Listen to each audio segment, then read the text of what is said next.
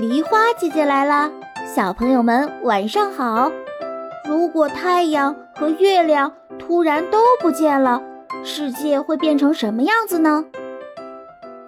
太阳、月亮又跑到哪里去了呢？别着急，今天我们一起来听寻找太阳和月亮的故事吧。古时候，大清西边住着一对青年夫妇。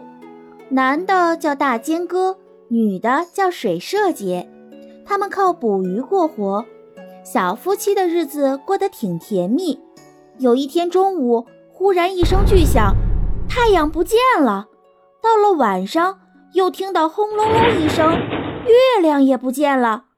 从这天起，天上没有太阳，也没有月亮，日夜黑默默的，禾草枯黄了，果子不结了。鸟不叫了，大尖哥叹气道：“哎，这种日子怎么过啊？”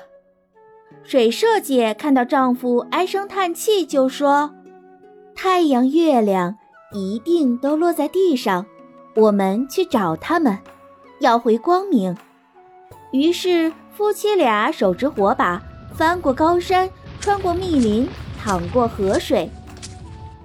这一天，他们爬上一座大山，远远的望见那水潭一亮一黑，夫妻俩立即奔到大潭边，忽地看见一对大恶龙在潭里游来游去，像玩大水球一样，吞吐着太阳和月亮，发出咕咕怪响。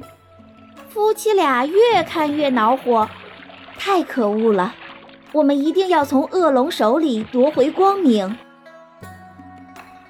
于是他们向前走去，忽然发现一个岩洞。大尖哥说：“嗯，这洞可能是恶龙的家。”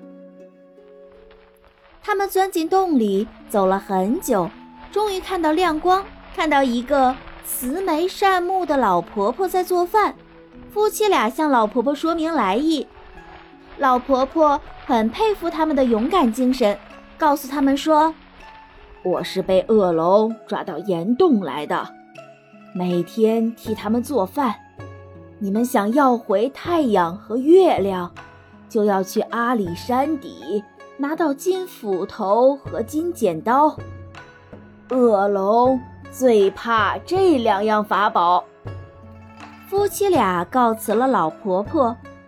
日夜兼程，来到阿里山脚下，开始找法宝。他们挖了很久，突然从挖的洞里放出了金光，金斧头和金剪刀出现了。大尖哥惊喜地说：“哈哈，终于被我们挖到了！”他俩拿起金斧头和金剪刀，跑出了洞，直奔恶龙居住的潭边。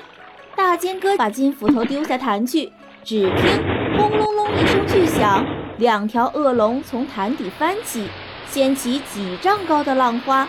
水社姐急忙把金剪刀也丢下潭，只听咔嚓一声巨响，两条恶龙头被剪刀刺中，从口中吐出了太阳和月亮。大尖哥和水社姐照老婆婆教的办法，拿到了太阳和月亮。忽然。它们变得又高又大，捧起太阳和月亮，用力抛向天空。从此，日月轮番，放出光明，人们又开始了正常的生活。但是，为了不让太阳和月亮掉进潭里，夫妻俩笔挺挺地守在潭边，年复一年。大尖哥和水社姐变成了两座雄伟的大山。后来。人们就把这潭叫做日月潭，把这两座大山叫做大尖山和水社山。小朋友们，故事讲完了。大尖哥和水社姐只是一对普普通通的夫妻，但是他们的勇气让他们成为了大英雄。生活中，我们也会遇到很多困难，比如第一次学骑自行车的时候，我们会摔跤，也可能会受点小伤，但不要怕。更不要放弃，要勇敢地面对困难。摔倒了，爬起来继续练习。只要坚持下去，就一定能学会。今天的故事就讲到这里啦，小朋友们，今天的题目是：恶龙最怕什么法宝？留言告诉梨花姐姐，就有机会得到梨花姐姐精心准备的神秘小礼物哦。喜欢梨花姐姐的故事，别忘了点赞、分享、订阅。明晚八点，不见不散。